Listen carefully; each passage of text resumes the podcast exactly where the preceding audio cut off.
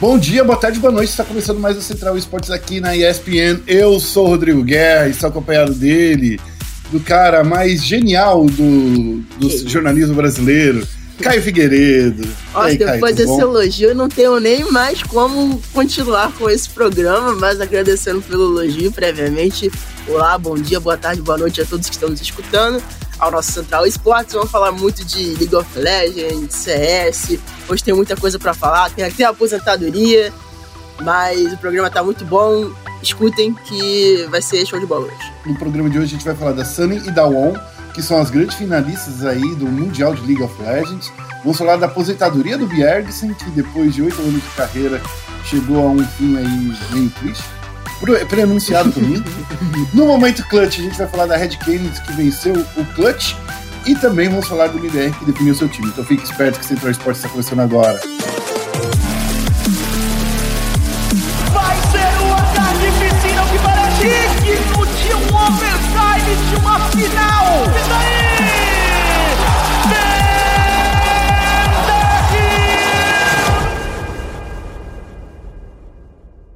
Começando aqui com o nosso querido Foco Nexus.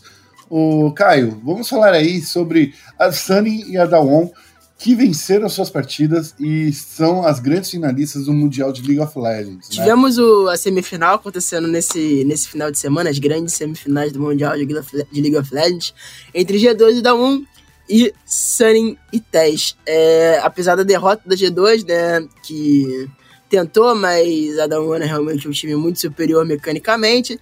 É, a Dawn avançou para a grande final. E na outra chave, a gente teve o duelo entre Sunny e Tess, que apesar do favoritismo da Tess, de ser o seed 1 chinês e tudo mais, a Sunny venceu a série por 3 a 1 derrubou mais um gigante chinês, né? O segundo chinês que a Sunny derruba no, no, nos playoffs. E se classificou para a grande final contra a Dawn Gaming, que será o seu primeiro adversário não chinês em MD5 logo na final do, do Mundial League of Legends, uma grande responsabilidade para o time dos Leões. É isso aí, Caio. Vamos falar primeiro desse confronto da, da 1 e da G2, que foi o confronto de sábado. É, a gente viu aí uma G2 bastante é, atípica do que a gente viu no torneio, né? Na verdade, uma G2 muito parecida com o que a gente já estava acostumado a ver na Europa, né? Que quando vence, vence muito bem, e quando perde, também perde de uma maneira assim avassaladora, né, Caio? É, a G2, apesar de ter feito ótimos jogos contra a gente, mostrou que tinha erros muito grandes, né? Principalmente na famosa trolladinha da G2, que sempre acontece em, em vários jogos. A grande diferença é que quando enfrentou adversários é, que souberam explorar essas trolladinhas, como foi a Sunny na fase de grupos, no segundo jogo, e, e a da 1 agora nessa semifinal, o time não, não, tinha, mais, não tinha como é, bater de frente. É, a, a, a G2 tem esse problema de, de, de trollar e acabar é, é, fazendo caos ruins. Até as caos ruins que eles fizeram contra a Genji, a Genji, além de não ter aproveitado, a G2, a G2 de certa forma também conseguiu virar o jogo, mas é, um, é um time muito forte, é um time muito coeso. O Canyon é, é, fez o que eu tinha dito no outro podcast e acabou com o matchup contra o Yankos em todos os jogos. E além disso, a Dawn, como eu falei antes, tinha, sabe aproveitar os erros que a G2 comete, sabe aproveitar essas falhas, soube aproveitar para criar vantagens, levar os seus jogos com certa facilidade, é, apenas perdendo um jogo que, enfim, foi o jogo que a G2 jogou praticamente perfeita, né? Que foi um jogo muito agressivo, que a gente realmente achou que era uma G2 diferente, mas foi só um jogo na série e a G2 acabou perdendo para Dawn. É, na outra série, né, a gente viu aí a, viu a Sunny derrubando aí a campeã do, da, da LPL. E, Caio, eu tenho uma coisa aqui para falar, né? É, a Sunny, desde o primeiro minuto que colocou os pés no Mundial, teve que se provar a todo e qualquer confronto, né? É, a Sunny sempre teve que se provar desde a fase de grupos. Muitos diziam que a Sunny não ia passar, a Sunny passou. Muitos diziam que a Sunny não ia passar da JDG, ela passou. É, muitos diziam também que a Sunny não ia vencer a semifinal contra a Tesk, e agora não tinha como e a Sunny também passou.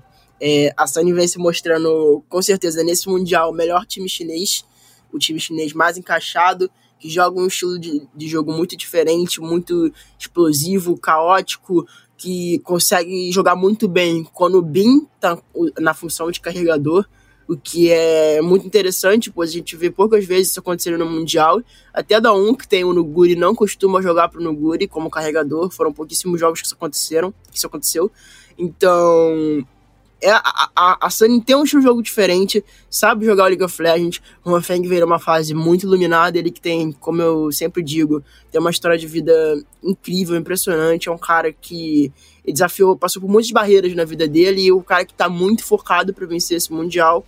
O Bin também é um monstro, é, era um cara que de longe não, não mostrava ser o melhor da Sunny, pelo menos na, na LPL, e nesse Mundial ele realmente se transformou em um baita jogador. O Angel também fez uma partida de Kali contra Tess que ele carregou literalmente o jogo sozinho, a última partida no, na série contra Tess, e era um cara que vinha muito desvalorizado no elenco da Sunning, carregou, jogou muito, muito, muito bem. E Sword Art também, nem se fala. Ou seja, é um time com só FM também, é um time muito completo, é um time muito sincronizado. Eu acho que essa é a grande palavra do time, muito sincronizado e que tá soubendo ultrapassar todas as, todas as barreiras que colocam pela frente.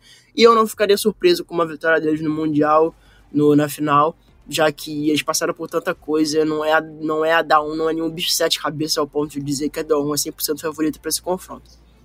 É, e o que eu sinto muito vendo é, esses jogos aí da, da Sunny e também da Dawon, né?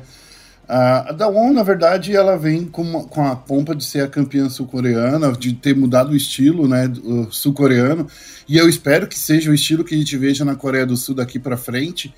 É, eu, eu, eu acho, sim, que tem toda essa pompa de campeã, mas a, a história de redenção, na minha opinião, aqui é, é da Sunny completamente, com jogadores aí que estavam, sabe, meio que desacreditados, principalmente, eu acho que o, o Softme e o Sword Art, né, é, a gente estava vendo algumas discussões lá na China quando esses dois jogadores chegaram lá, porque eles também foram bastante criticados durante todo, todo, é, todo esse ano, enquanto eles tiveram, tiveram na China, e agora eu sinto que toda essa história de redenção, desde o primeiro momento, desde a China, até ser campeão em casa, é, é, é uma coisa bacana da gente ver por parte da Sunny.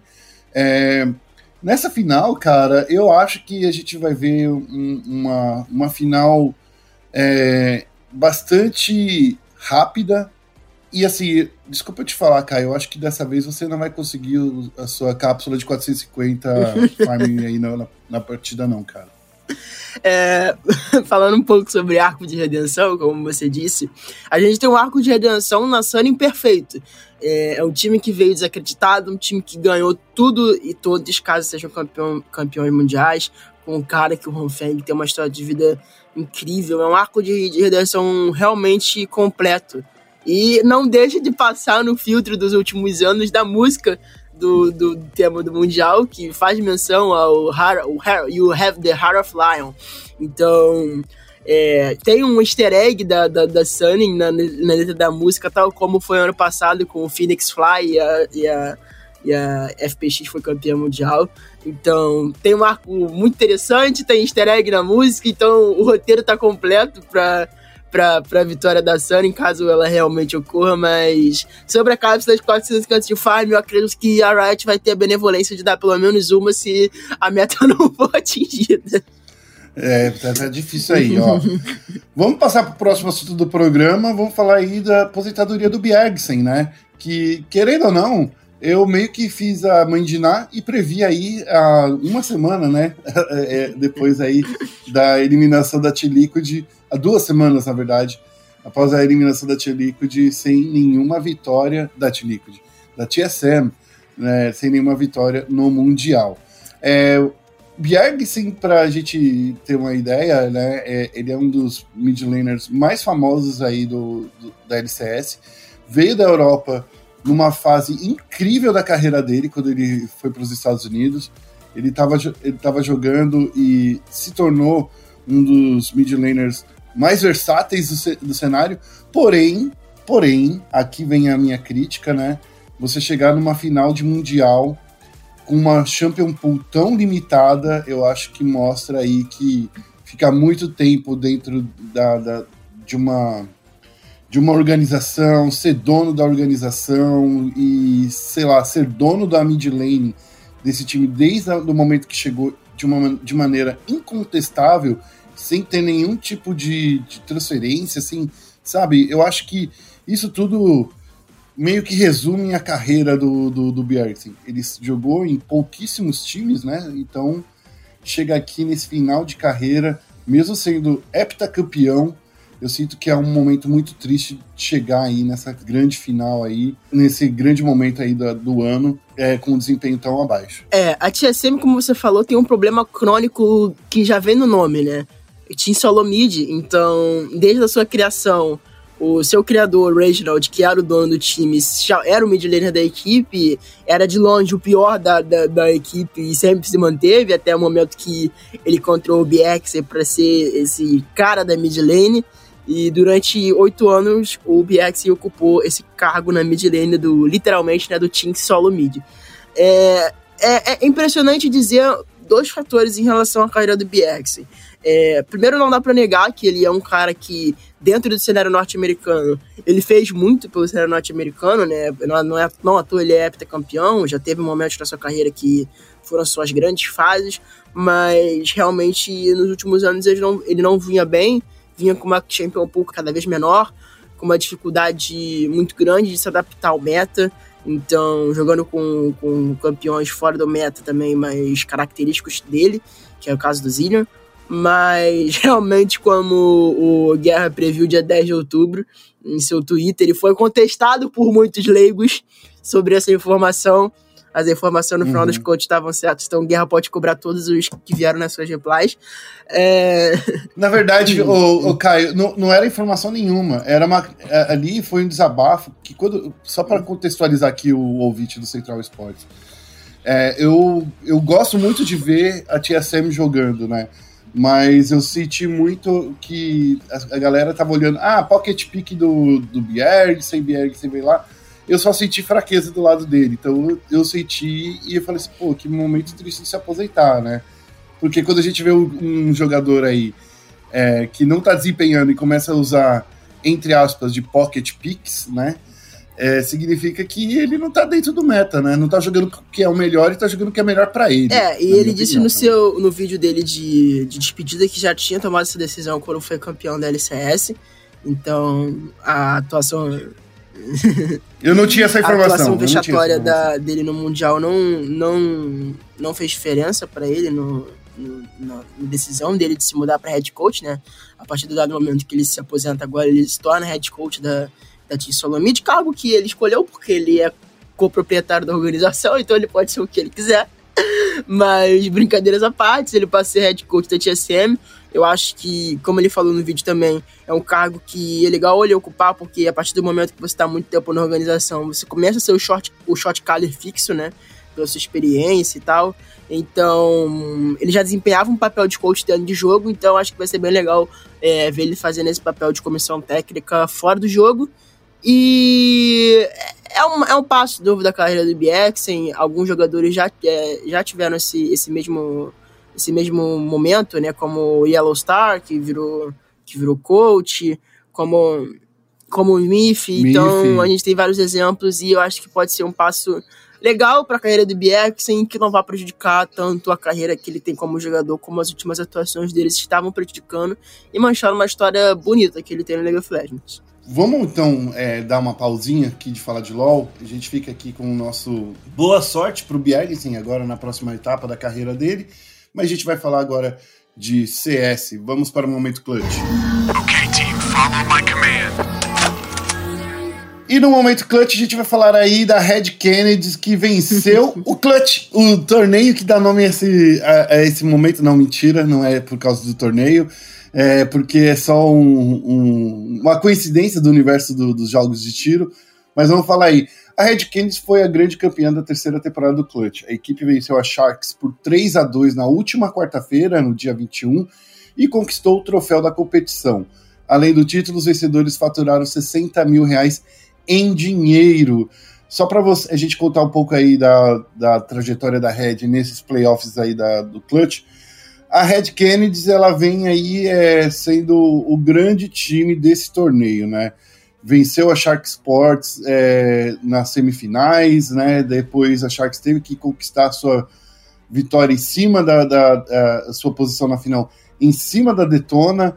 Foi uma, uma série de 2 a 1 um, e agora, nessa grande final, a Red Kennedy já vinha aí da upper bracket, já tinha um mapa de vitória, precisava vencer dois e conseguiu mesmo numa, é, numa final muito É, a Red Kennedy é um time que já vem impressionando no cenário de CS nesses últimos meses. Não à toa já entrou no.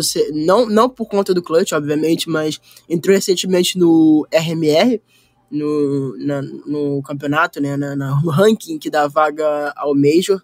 E é um time que vem se provando muito no cenário brasileiro tem bons nomes, boas peças, é um time muito bom de, de, de se assistir aqui no Brasil. É um campeonato que não tem a Boom, né? Então é, é, uma, é uma coisa bem. Deixou, né, alguma coisa para A Boom deixou outros, algum né? título aí, né? Já que não tá participando do Clutch. Mas é bem legal de ver a Red se provando. A Red é um time que passou por alguns problemas, problemas desde a saída do FNX. Então é um time que se reestruturou e tá conseguindo colher esses bons resultados da, do seu, da sua mudança mesmo. Só para a gente falar aqui do, do, do, do, do torneio, né, da grande final, como foi, o confronto, confronto, Caio, foi bem, bem apertado. A Shark saiu na vitória no primeiro mapa, né, por 16 a 6 na Dust 2. A Red venceu o segundo mapa por 16 a 11 na Nuke.